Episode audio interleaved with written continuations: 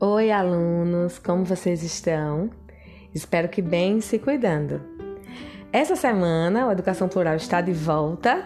Vocês perceberam que nós passamos três semanas sem publicar podcasts porque eu não estava muito satisfeita com a qualidade do som, com a qualidade sonora dos nossos podcasts, né?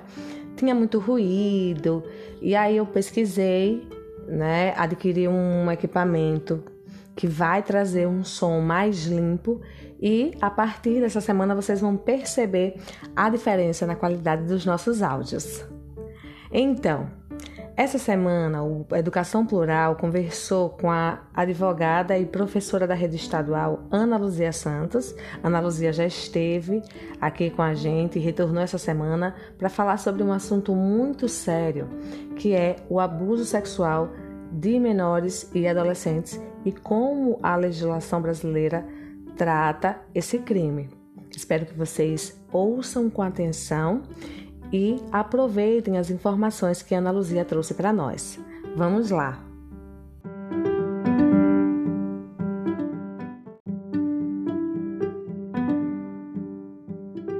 Boa noite, Ana.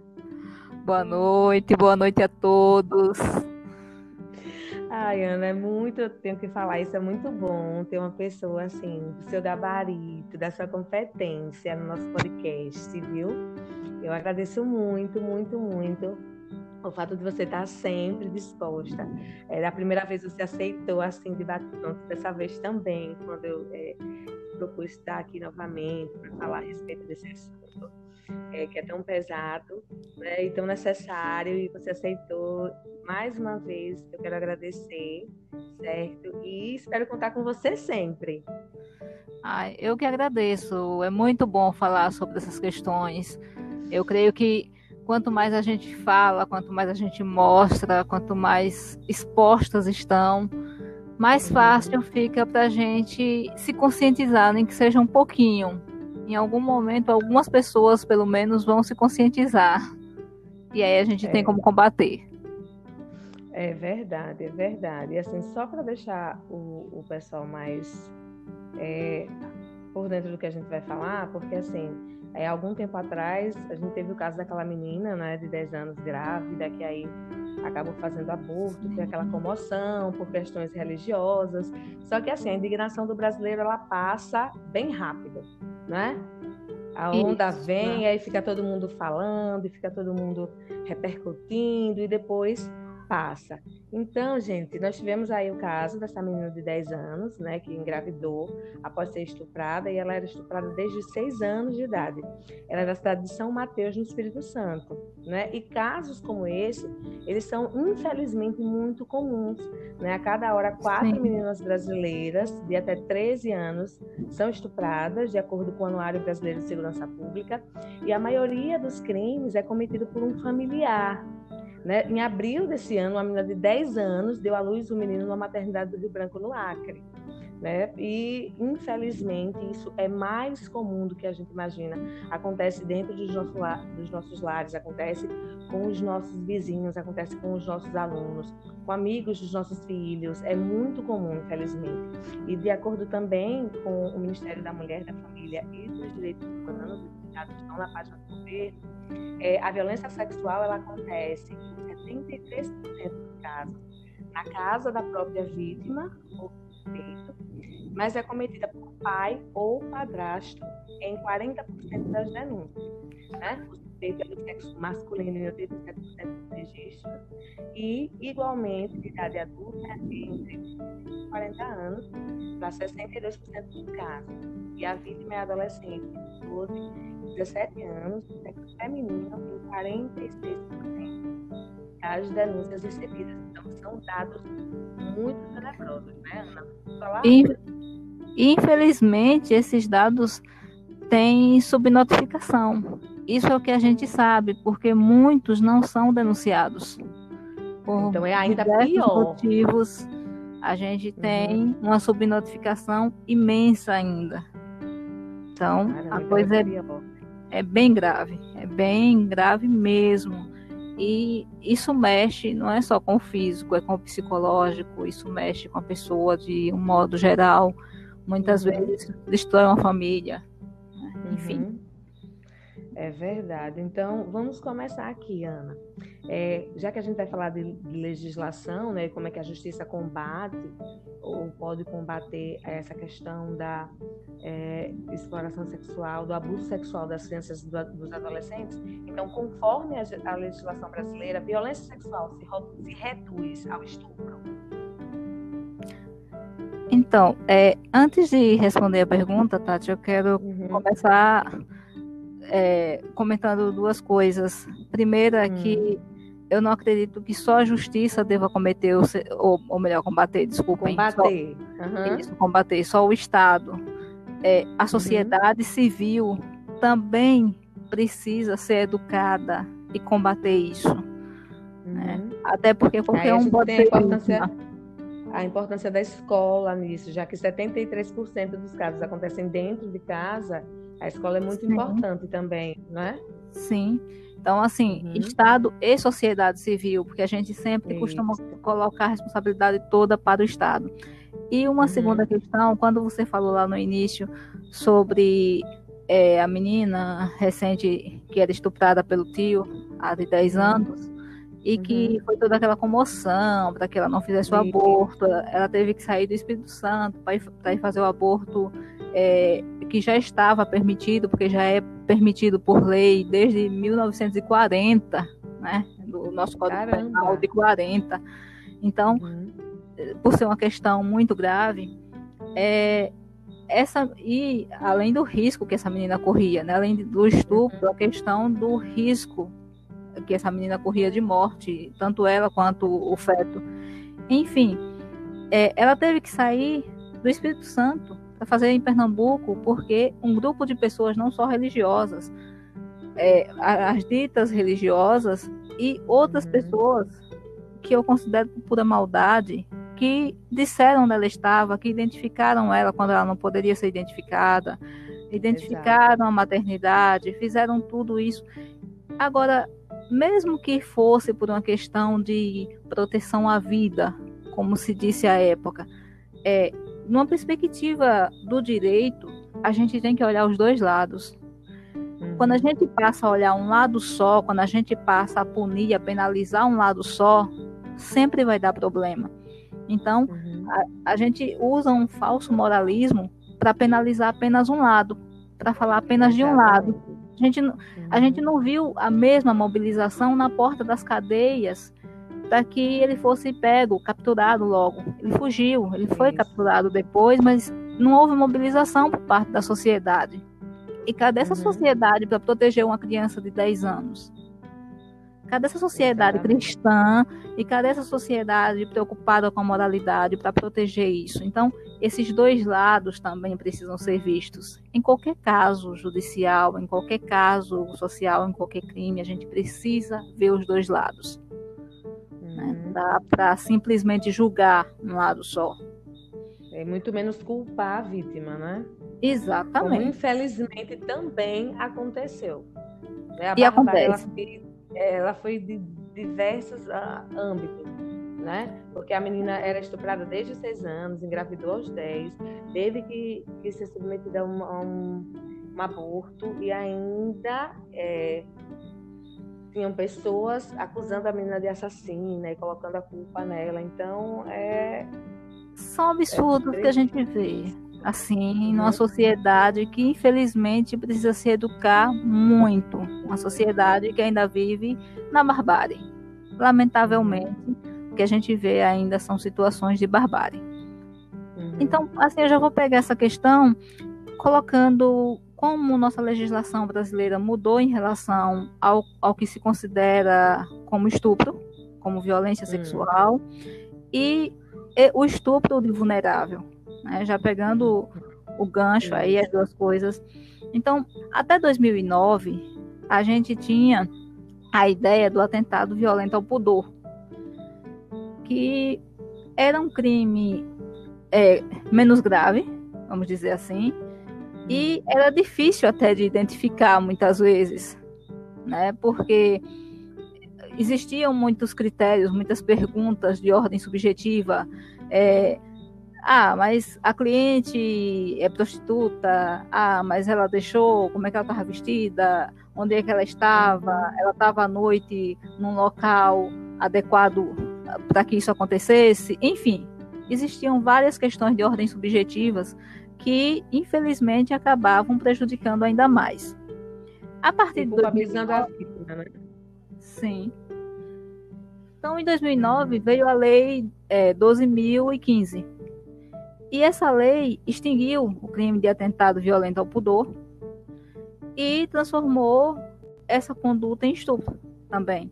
Então, a partir desse momento, qualquer ato com sentido sexual, né, libidinoso, que seja praticado por alguém sem o consentimento da outra pessoa, qualquer, mesmo um toque íntimo, pode uhum. ser considerado é, estupro. Então, e mesmo não é... que tenha, Ana, e mesmo que tenha o consentimento, se a, a pessoa tiver menos de 14 anos, também é considerado estupro. Sim, então é aí que eu vou chegar na questão é. do estupro de vulnerável. De um uhum. modo geral, mesmo para adultos, uhum. a questão libidinosa a prática libidinosa, ela já é considerada estupro, independente uhum. de penetração ou não. Não cabe mais dizer que o estupro só existe quando há penetração. Qualquer uhum. prática é, sexual com, de cunho sexual que seja praticada sem consentimento pode ser, pode e deve ser denunciada uhum. como estupro a partir uhum. dessa lei da 2015 2009. Então, a ideia de estupro mudou de lá para cá porque saiu essa ideia de atentado violento ao pudor e passou a ser estupro mesmo.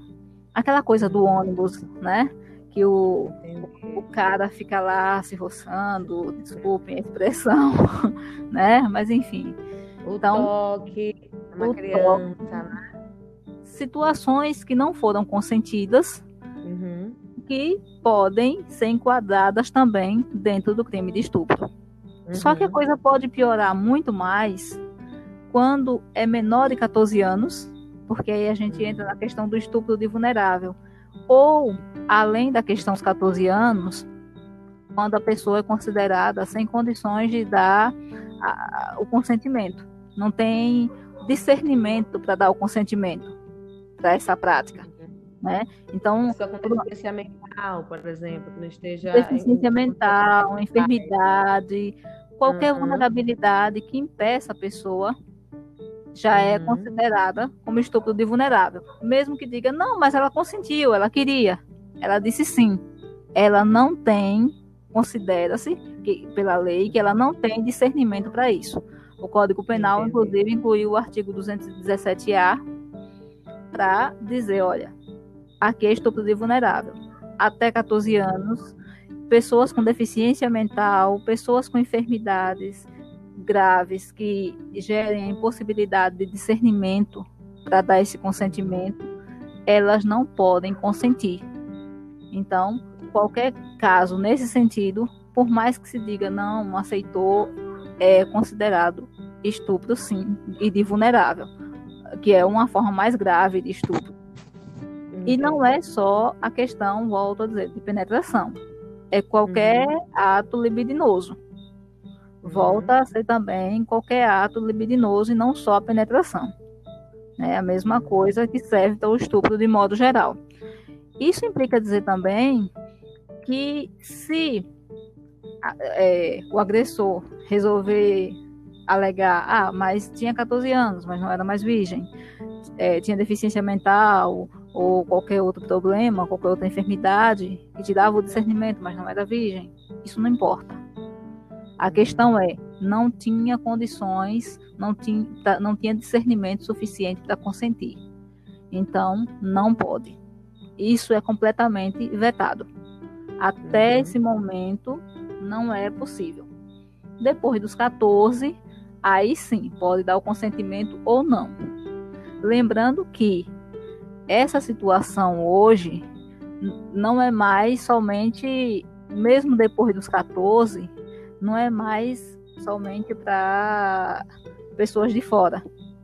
Porque até os 14 anos, é, adolescentes, mesmo com mais de 14 e até os 14, crianças também, a gente tem visto muito essa questão de pais de padrastos, de tios, de parentes, de vizinhos, uhum. pessoas próximas. Infelizmente, quem mais comete são as pessoas próximas, o que acaba impedindo tanto de se defender quanto de denunciar.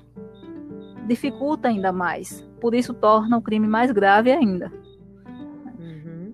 E aí, por conta disso, esse artigo 217A ele traz é, o inciso segundo e ele vai dizer, olha, coloca como crime hediondo, né, um crime que tem que começar com pena de reclusão em regime fechado, é, um crime que diminui a possibilidade de progressão para sair, é, é um crime considerado bem mais grave.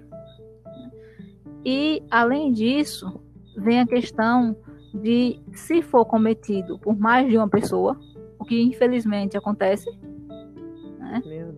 de ter mais de um, de um estuprador ao mesmo tempo. Se, for, uhum. se isso acontecer, o artigo 226 do Código Penal diz que aumenta-se uma quarta parte a pena já estabelecida.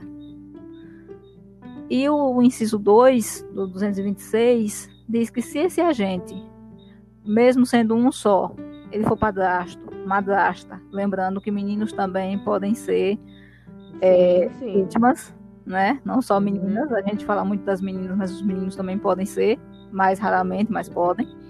Se for tio, se for irmão, se for cônjuge, companheiro, tutor, curador, preceptor ou empregador, que são pessoas mais próximas e que têm uma certa autoridade sobre, se for um desses, a pena tem, deve ser aumentada de cerca de metade do que foi estipulado no início.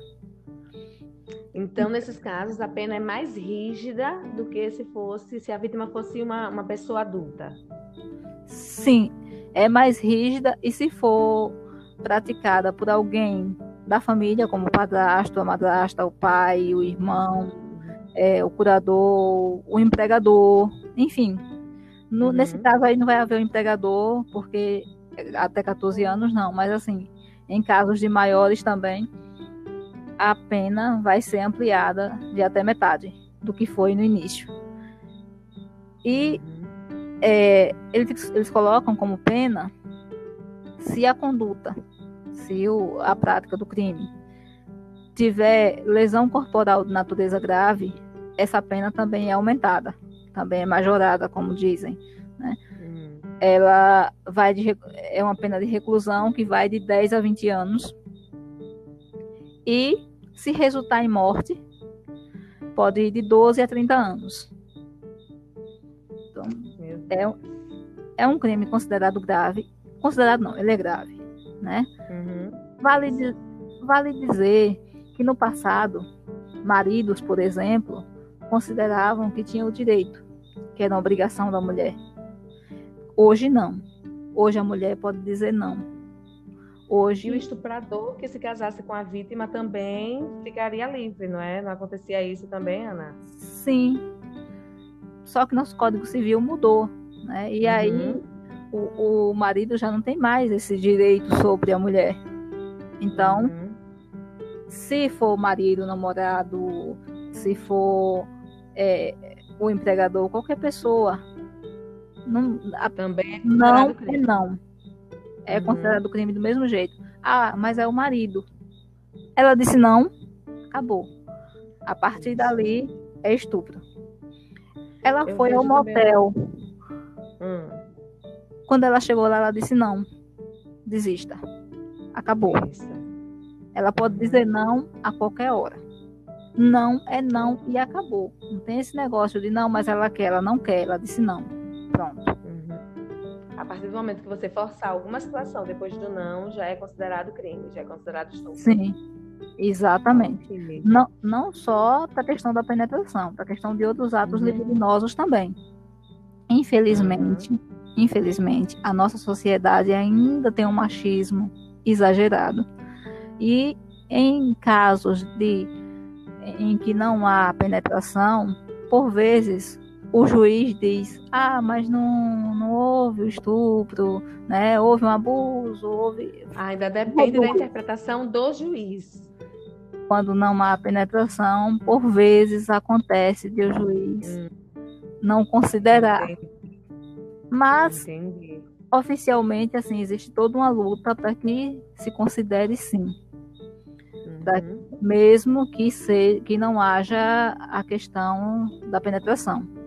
Há uma coisa também aí que eu queria ressaltar, que muitas vezes as pessoas questionam, é sobre a pedofilia.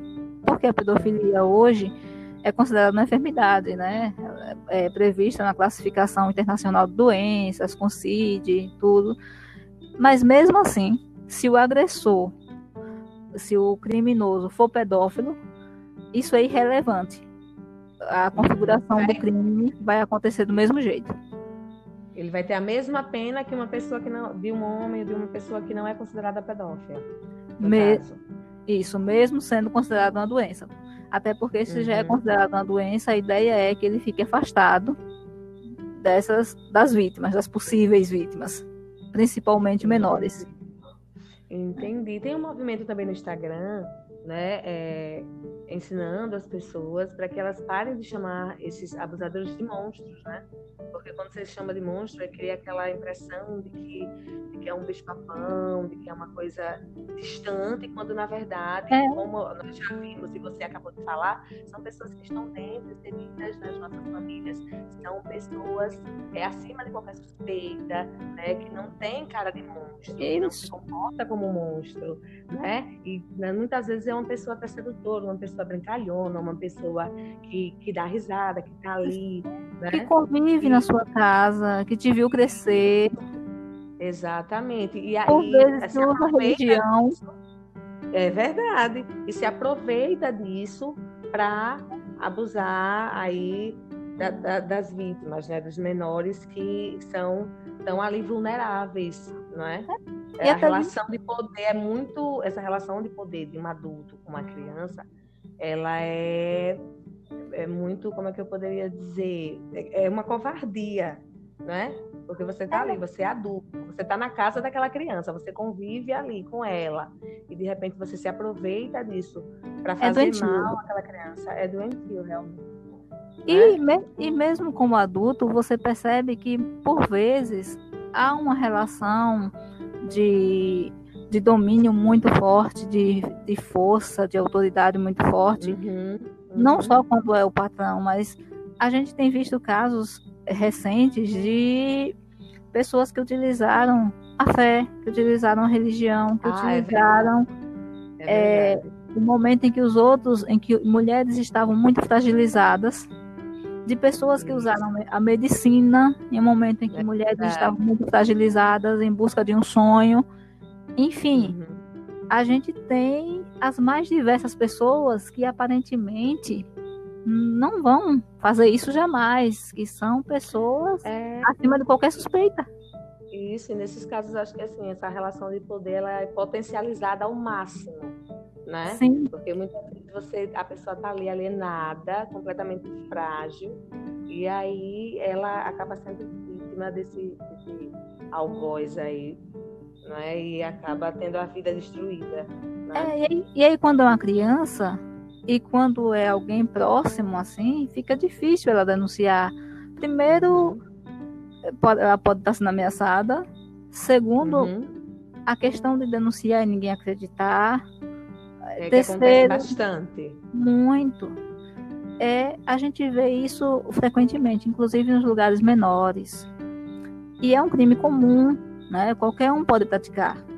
O, o próprio código diz, o próprio código penal diz que trata-se de um crime comum, ou seja, qualquer pessoa pode praticar. Homem ou mulher, qualquer pessoa. Não tem uma pessoa específica, não tem um, um tipo específico de cidadão ou cidadã que vá praticar qualquer pessoa. É crime comum. É, a, a, vítima, seja do sexo masculino ou feminino, né, é, quando, tiver, quando não tiver esse discernimento, ela vai estar vulnerável. Uhum. E se tiver esse discernimento, se já for maior de idade e tiver esse discernimento, pode estar vulnerável também por outras questões, por questões é, emocionais, por questões de trabalho, por questões de, de casamento mesmo, que a gente ainda vê muito, infelizmente. Então, tem várias situações em que o homem exerce um poder muito grande. Então, a educação precisa entrar com muita força também. Não é só punir. A gente tem que informar, a gente tem que prevenir. Os dois lados. É verdade. E essa prevenção, ela só acontece através da educação. Exatamente. Né? A gente tem que começar de baixo. Não tem para onde correr. É, Ana. E no caso da gravidez, como foi o caso dessa menina, o que é que a lei diz quando é, uma criança ela engravida vítima de estupro? É, primeiro, ela tinha o direito ao aborto, né? Ela tem uhum. o direito a trocar a identidade, trocar é, a família tem direito a sair do lugar, trocar tudo para que não seja reconhecida. Uhum. É, é importante que o Estado dê suporte emocional com psicólogo, com todo um tratamento. Isso, assim, do ponto de vista de recuperação. Hum, do, porque, do ponto de vista é, de ela ser menor é, é, e, ele ter sido, e ele ser tio, né, estar na família, vai incorrer naquela questão de ter até metade da pena aumentada. Uhum. É, tem uma, uma coisa também que a gente tem que observar em relação a isso, é que não se está protegendo a liberdade sexual dessas crianças, dessas pessoas, dessas mulheres, desses meninos também. Não é isso. O que se está protegendo é a dignidade sexual deles. Porque eles podem até já terem praticado, mas é a dignidade sexual o objeto jurídico que está sendo protegido, nesse caso. Por isso que não cabe aquela alegação. Né? Então, é, essa questão de dizer, não, mas é assassina, é isso, é aquilo. Não, gente. É apenas uma vítima. A gente tem que aprender a tratar a vítima como vítima e o criminoso como tal. Então, no caso dele, ele vai ter uma pena majorada, vai ter uma pena aumentada. Ele não vai ter é, direito a um sexto para sair em liberdade condicional. Isso vai aumentar também. Tem que começar em regime fechado a pena tem que ser aumentada. Então, ele vai ter outras situações aí por ter por ser parte da família e por ter cometido um crime contra uma menor de 14 e por ter gerado ainda mais um problema que alguns tribunais, não todos, mas alguns tribunais estão considerando como é, uma violência maior à, à pessoa, né? Porque eles dizem que é, se a conduta resultar lesão corporal de natureza grave, a reclusão, né, que normalmente nesse caso vai começar com pena fechada, em regime fechado, vai de 10 a 20 anos. Muitos tribunais estão considerando, embora não se diga exatamente isso na lei, que é uma forma de conduta de lesão corporal de natureza grave que poderia resultar em morte e aumentar ainda mais a pena. Né? Uhum. Mas como felizmente não resultou em morte, então uhum. ele pode pegar de 10 a 20, só que tendo essa pena majorada. Pelo, é, pelo fato dele ser da família da vítima, pelo, né? Pelo fato ele de ser da família. família. Pode uhum. aumentar em até é, metade da pena. Uhum. Então seriam 30 anos no caso. É, vai de... Agora, isso vai depender do juiz hum. considerar que ele vai precisar pegar tudo isso. Ah, Mas é uma possibilidade. Uhum. Então, Ana, agora uma pergunta da professora Nadja. Né? Ela colocou que esse assunto é muito delicado e grave, principalmente porque, na grande maioria dos casos, como nós já dissemos aqui, o suspeito pelo abuso é um, é um parente da família, da criança. É, há casos de a família perder o direito de ficar com a criança abusada e perdendo, o que acontece se a criança não for adotada por outra família? É, vai para um abrigo. a gente tem um caso é, de pessoas conhecidas, por exemplo, é, em que o pai, é, o pai mesmo, biológico, hum. violentava a filha, engravidou ela e a princípio, bom, ele está preso, a mãe perdeu a guarda, quer dizer, perdeu a guarda só não, eles perderam o poder familiar, né, que uhum. a coisa fica bem maior. E aí, a princípio, se alguém da família quiser ficar, tudo bem. Como eles eram cinco, a, acabaram indo parar no abrigo. Os cinco? Sim. E aí vai ser a questão da adoção. Né? Como e a mãe é... perdeu o poder familiar porque compactuava com, com os abusos? Fic, é, ficou concluído que ela sabia do que hum, acontecia hum, por anos e não fez nada. Uhum. Então, ela não teria condições nem de manter essa, que era menor, nem os demais, que eram menores que ela. Nossa. É um problema porque você conseguir alguém para adotar os cinco é muito uhum. difícil. O provável é que vão dividir entre dois e três. É comum que nesses casos o judiciário tente dividir o mínimo possível. Para que encontre famílias que queiram, que aceitem. É possível mas encontrar com cinco, mas. Uhum. Mas nesse no caso, se não for adotado, eles ficam no abrigo até os 18 anos. Isso. Quando vão ter que começar a se virar. É, pois é. Infelizmente. É complicado, infelizmente. Então, Ana, como já foi mencionado, grande parte dos abusadores estão na própria família. De que forma isso dificulta a descoberta e a denúncia né, desses crimes? É, a gente tem muito problema em relação à denúncia. Quando são, quando a gente está falando de menores, a gente tem um problema em relação às ameaças né? Uhum. Em relação à própria culpa, por vezes eu não uhum. saber exatamente o que está acontecendo, como está acontecendo, aquilo está fazendo mal, mas assim não sabe exatamente o que fazer com aquilo, a quem dizer, né, como falar sobre, e a gente precisa educar melhor nossas crianças para isso. Uhum.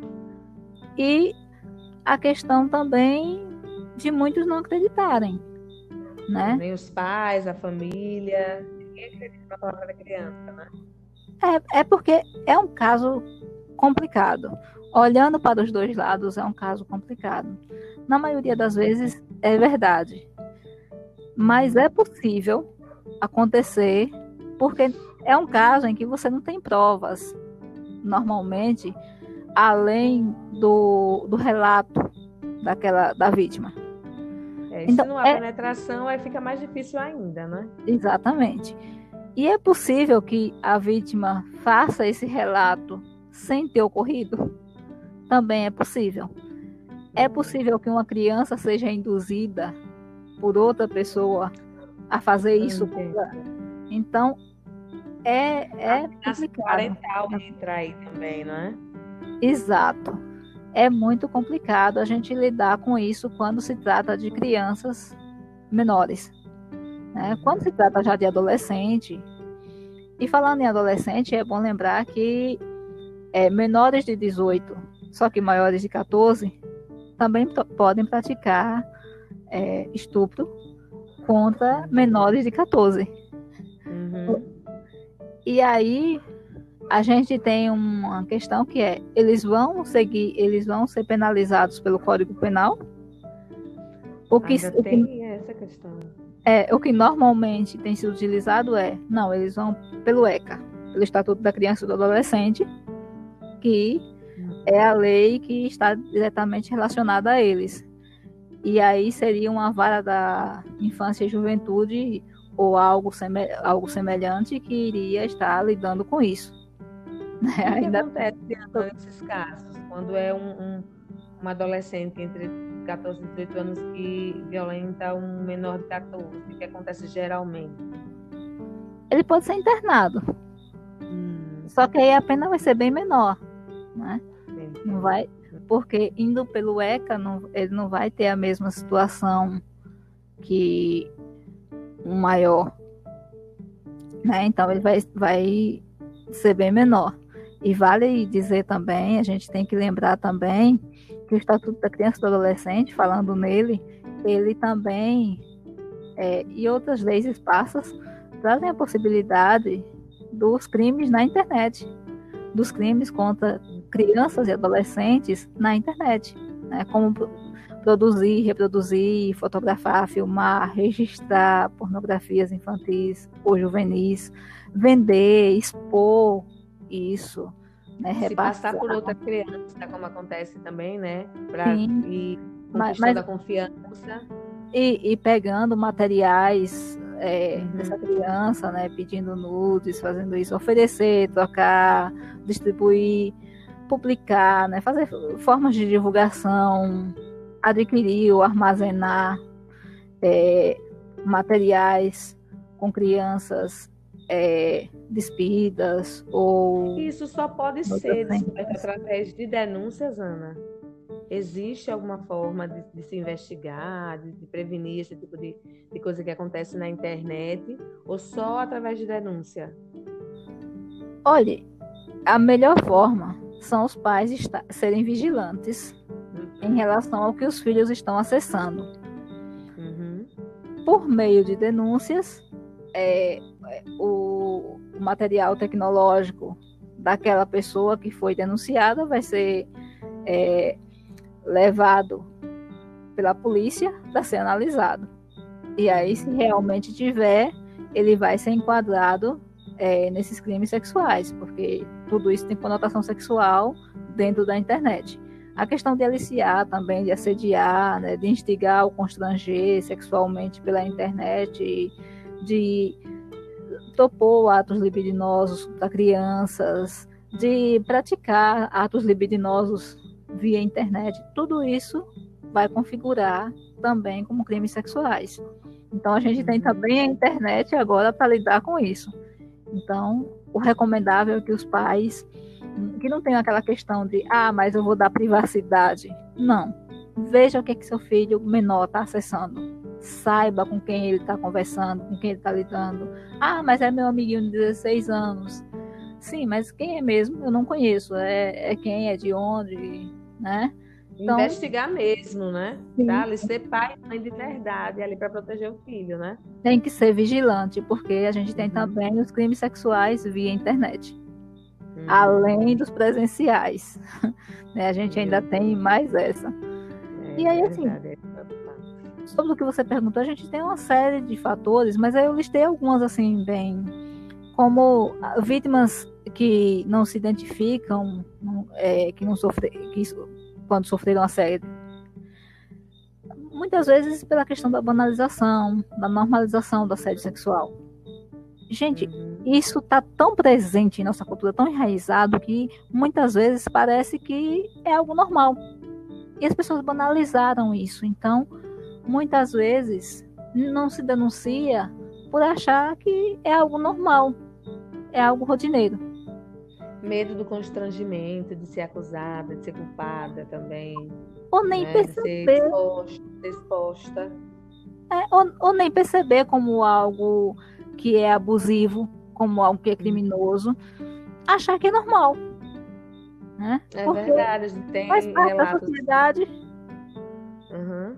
Nós temos relatos em uma revista, se eu não me engano, a Cláudia, não sei, não sei, mas uma revista é, de circulação nacional dando voz a mulheres que é, passaram por isso e não se deram conta há 10 anos atrás, né? E hoje, por causa dessa, dessa educação da informação que nós temos, né? É, relatam Sim. que passaram, que sofreram abuso, mas que é, na não época perceberam não na época não tinham consciência de que estavam sendo abusadas, né?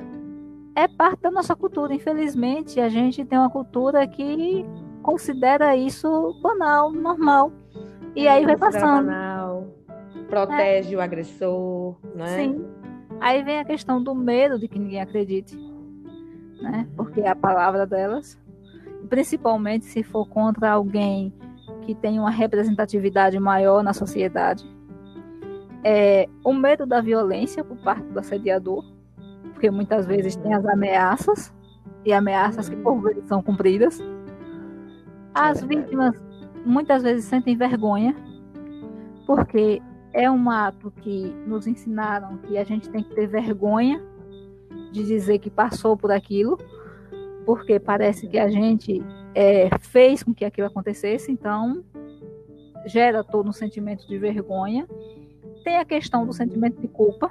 Muitas vítimas sentem, sentem culpa pelo crime, se consideram responsáveis, consideram que o comportamento delas, né, que a forma delas é, agirem, pensarem, falarem, gerou aquele crime, gerou aquele uhum. assediador. Né? O fato de vítimas serem culpabilizadas. Isso, inclusive, pela própria polícia, pelo judiciário, muitas vezes, não só pela sociedade. Né?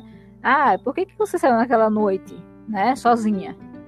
Por que está sozinha naquele lugar? Por que está usando aquela roupa, né? Aquele short tão curto, aquela saia tão curta, né? Quantas vezes as mulheres sofreram assédio e vão denunciar e ao denunciarem ouvem perguntas desse tipo, constrangedoras é.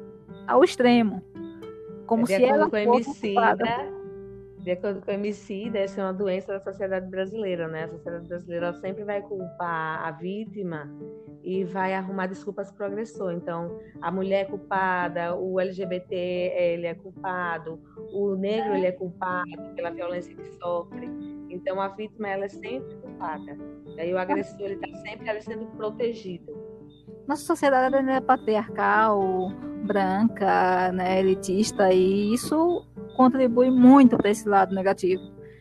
Então a gente tem vítimas que têm medo de reviver a experiência. Então, por vezes, você esquecer, você tentar apagar aquilo da mente é a melhor solução. E denunciar é reviver tudo aquilo, né? Uhum. Então, é um, é um dos motivos também. O medo de perder o emprego quando o assediador é o empregador. O uhum. medo de enfrentar um processo e depois esse processo não dá em nada. E a pessoa ainda sair como mentirosa, né, sendo desacreditada pela sociedade, pela, pelos familiares e por várias pessoas. Né. É, a forma como esses crimes são tratados como um problema entre homem e mulher, não como um problema da sociedade, também é perigoso, né? A, a velha história, do, o velho ditado, entre marido e mulher não se mete a colher.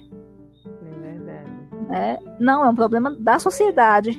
Não é um problema exclusivo daquela pessoa, mas da sociedade. Então, uhum. a gente tem uma situação também nesse sentido. Né?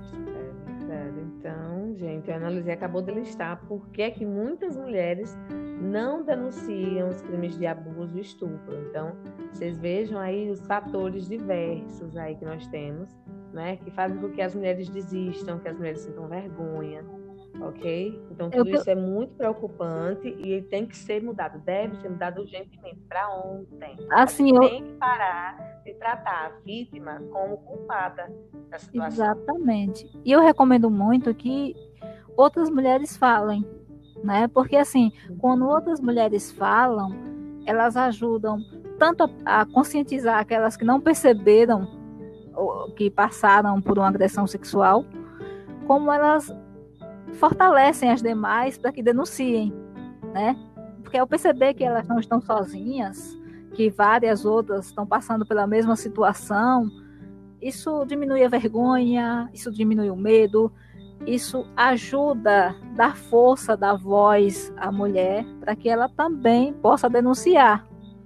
Né? Então, é Exatamente. bom que várias mulheres possam fazer isso, várias mulheres que passaram por isso não calem por elas aí, e pelas outras.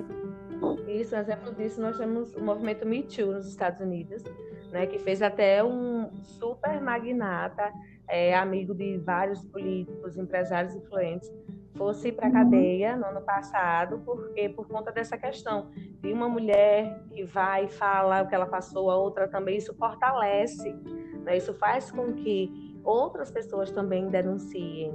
Né? E aí a gente tem uma rede, foi descoberta uma rede de aliciamento é, de menores nos Estados Unidos, que colocou um homem muito poderoso, existe até na Netflix, é, Jeffrey Epstein, o nome desse magnata, tem um, uma série documental na Netflix a respeito dessa rede de prostituição que ele criou, né, uma rede de prostituição, uhum. é, de abuso, de abuso e exploração sexual de meninas. Então, isso que a Ana falou, gente, é muito importante, essa questão de uma mulher apoiar a outra, de que todas as mulheres, se você, se uma que sofreu fala, a outra fala também, porque, porque cria uma rede de apoio, de confiança, de, de proteção, né? Muito um ambiente mais seguro. Isso, as pessoas se sentem mais confortáveis para denunciar. O, o João de Deus, aqui no Brasil, a gente começa a ter as denúncias dele a partir de uma que denuncia e que vai contribuindo para que outras também se sintam fortalecidas para fazerem isso. Uhum. Né? Aí a gente vê outra rede de, de, de, meu Deus do céu, estupro, de perseguição, né? matança, meu Deus, e tudo isso feito né? em nome de Deus, alienação tão grande que existia. Eu lembro de, da mulher falando viu, mas ela estava num, estado de alienação tão grande que ela via, mas dentro da cabeça dela aquilo ali era, era uma, um processo de cura né, que estava acontecendo ali. E também nós temos, realmente, você falou aqui no Brasil, nós temos esse caso do João de Deus, que foi denunciado por várias mulheres, né? E que fez com que ele fosse para a cadeia. Isso, é, eu não consigo lembrar o nome dela agora, mas é alguma coisa Down que ela é brasileira, mas viveu aqui pouco tempo e passou grande parte da vida nos Estados Unidos. E uhum. como a mãe é, gostava de viver em comunidades religiosas, ela viveu em comunidades religiosas. Eu lembro, lembro também dessa música. Então. E ela foi numa seita, não é? Isso. E aí, assim, a primeira é, cometeu esses crimes e ela uhum. conseguiu sair quando já estava um pouco, quando já tinha consciência, né? E foi para outra. E na outra parecia que estava tudo das mil maravilhas. Ela era muito bem tratada pelo líder religioso da outra comunidade e estava tudo certo. Até que ele começou a se interessar por ela. Anos é depois, verdade. ele fez a mesma coisa com ela. Uhum. Então, assim, não é uma coisa tão incomum como a gente pensa. Muita gente utiliza desse poder da fé e da vulnerabilidade alheia uhum. para isso também. Então a gente tem várias perspectivas que a gente tem que olhar, né, de autoridades em vários campos.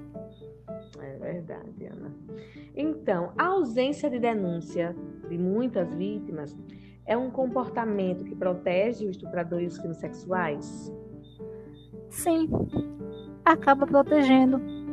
Porque à medida em que é, as mulheres, que algumas pelo menos, não, não falam, seja por qualquer dos motivos, né, ela acaba permitindo que aquela pessoa continue sendo vista como uma pessoa que não seria capaz de praticar tal crime e que continue a praticar com outras e se essas outras também não denunciarem, enquanto ninguém denunciar, ele pode passar uma vida inteira praticando uhum. esses crimes com pessoas que não denunciarem.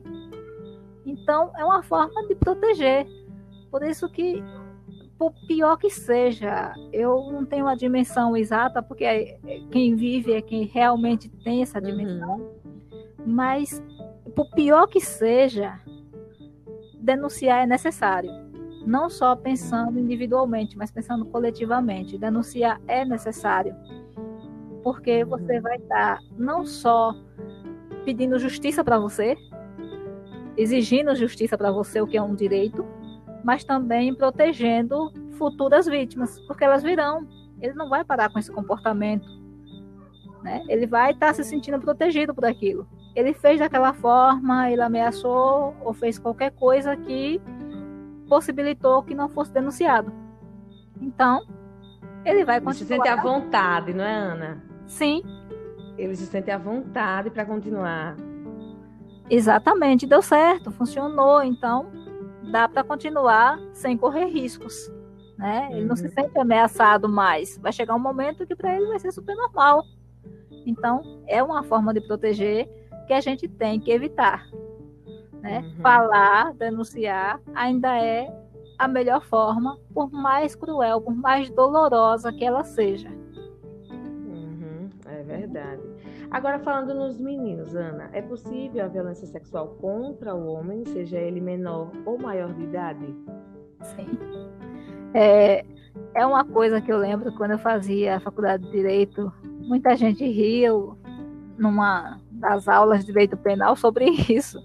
Né? A gente já tinha passado 2009 e aí já tinha vindo essa, essa questão da lei dizendo que era possível a, o, o crime de estupro tanto contra mulheres quanto contra homens. E aí as pessoas começaram a, a questionar, mas contra homens é uma coisa meio inviável. Não, não é inviável. Se forem menores, se no caso for é, um estupro de vulnerável, é, é mais fácil ainda. Né? Porque é mais uhum. fácil você, é, não com penetração necessariamente, mas com outros atos libidinosos, com outros atos de cunho sexual, de caráter sexual, você acabar violentando menores de 14, meninos né? Mulheres. Como você disse, né? A gente, como você falou, a gente se preocupa muito com as meninas, só que muitos meninos também são vítimas de abuso sexual. Da Sim. mesma forma, por amigos da família, por parentes, por primos, por amigos é. do, dos pais, né? A Marcela Inês, vezes... fez um, deu um relato, acho que no começo do, do ano, no começo do isolamento social, por causa da pandemia, né? Ele disse que foi violentado, foi abusado duas vezes. Uma com oito, outra com se não me engano. Isso também é muito comum. E quantos padres pedófilos nós vimos o Vaticano apresentar uhum. aí, né? Então, eram é. meninos. E uhum. pode ser por homem ou por mulher, né? A gente tem o caso de professora denunciada fora do Brasil. Uhum. É, por violentar aluno menor. Então, essa questão da, do abuso contra menores de 14 ou contra pessoas que tenham alguma vulnerabilidade por conta de doença é grande, é maior. Agora, é possível abusar de um adulto que não tem uma deficiência mental, nem nenhuma doença que o impossibilite de dar, de ter discernimento? É, também é. É raro, mas é possível. Só para fechar, vou contar um casozinho assim, norte-americano, é, de alguns ah, anos. Por favor. por favor, conte. um ladrão invadiu um salão de beleza à noite, acreditando que não tinha mais ninguém. Uhum. E aí a dona ainda estava arrumando algumas coisas e tinha recebido alguns produtos tal, estava arrumando aquilo. E ela conseguiu derrubar ele por trás, bater na cabeça dele por trás, derrubá-lo, tal, amarrá-lo e deixar ele trancado num quartinho dos fundos com a boca vendada, vendada, é, vendada e sem possibilidade de falar nem nada. Nem as empregadas no dia seguinte ouviam, nem nos dias seguintes, e ela abusava dele. Aí você vai dizer, ah, mas como? Se ele não tinha vontade, né? Não tinha como, tinha. Com penetração, inclusive. Uhum. Ela dava medicamento para ele.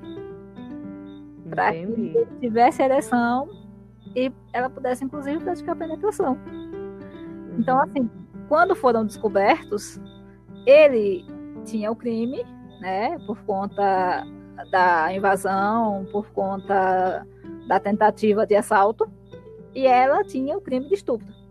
Inclusive, comenta-se que ele foi encontrado com o pênis esfolado, enfim. Foi uma coisa bem bizarra. Mas uhum. isso é possível acontecer. Raro, sim, mas é possível. Então, Entendi. a lei ela vem com essa ideia de proteger a todos, proteger a dignidade uhum. sexual de todos, independentemente uhum. de quem seja. Liberdade sexual, ela é dada. Agora, o que se protege aí é a dignidade sexual. Se você não quer, você não tem obrigação. A uhum. pessoa não pode lhe obrigar a. Né? É a questão do consentimento. E do consentimento quando você tem condições de consentir, o que não é o caso uhum. dos vulneráveis. Entendi. Excelente, Ana. Então, olha, gente, para fechar, é, eu vou indicar que vocês vejam em nome de Deus, do, no Globo Play, sobre o caso de João de Deus aqui no Brasil, e que vejam Jeffrey Epstein, Poder e Perversão, que está disponível lá na Netflix. São séries sobre abuso, violência sexual cometido por pessoas com um poder muito, muito, muito grande, né? Tanto economicamente é, quanto na questão da fé, a questão religiosa, e que se aproveitaram desse poder para abusar e explorar sexualmente é, crianças, adolescentes, é, adultos, mulheres adultas já. Então, é muito bom não é que vocês é, que sejam com olhares mais, um olhar mais atento para isso, né? os pais, é, dentro Porque nós precisamos de proteção, nós mesmos, como mulheres, né? Sim, nós sim. atentas, né? não transforma em tabu. Violação, isso mesmo. Não transformar não, em tabu, né, Ana? É, não é para ser um tabu e, se precisar, denunciem. E uma coisa que muitas vezes a, as mulheres fazem sem perceber, principalmente mulheres, acusam é, a vítima. Tome uhum. muito cuidado quando for olhar, quando não julgue a vítima. Vítima é, é sempre vítima, não importa o comportamento dela. Ah, mas ela é prostituta, era isso, era aquilo, não importa. Vítima é vítima, uhum. criminoso é criminoso. É verdade. Muito bem, Ana, muito obrigada. Amei! Fiquei aqui quietinha só te ouvindo, porque você arrasa mesmo, né? Tem muita propriedade para falar. Então, eu quero agradecer muito, ter certeza que nossos alunos, o pessoal da tela, todos esse podcast, porque está muito bacana, muita informação. É, de primeiríssima qualidade e mais uma vez muito obrigada. Eu que agradeço e espero que estejam todos atentos aos dois lados. E sempre falando, e sempre denunciando, e sempre colaborando com quem precisa, com a vítima. Ah, tá certo. Obrigada. Então, e um abraço a todos. Um abraço. Tchau, tchau. Tchau.